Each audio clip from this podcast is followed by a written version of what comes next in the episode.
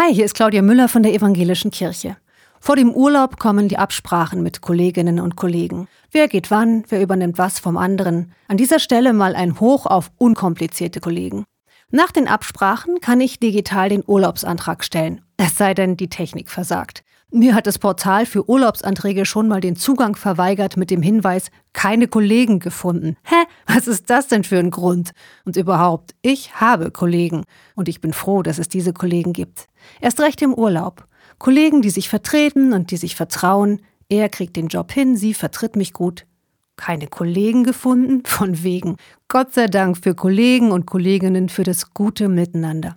Falls ihr jetzt den Kopf schüttelt, weil das bei euch mit den Kolleginnen und Kollegen nicht so gut klappt, gebt nicht auf und legt euren Arbeitsplatz mit all seinen Abläufen ruhig auch immer mal Gott ans Herz. Gott macht keinen Urlaub und er kümmert sich gerne um euren Arbeitsplatz. Alles Gute euch.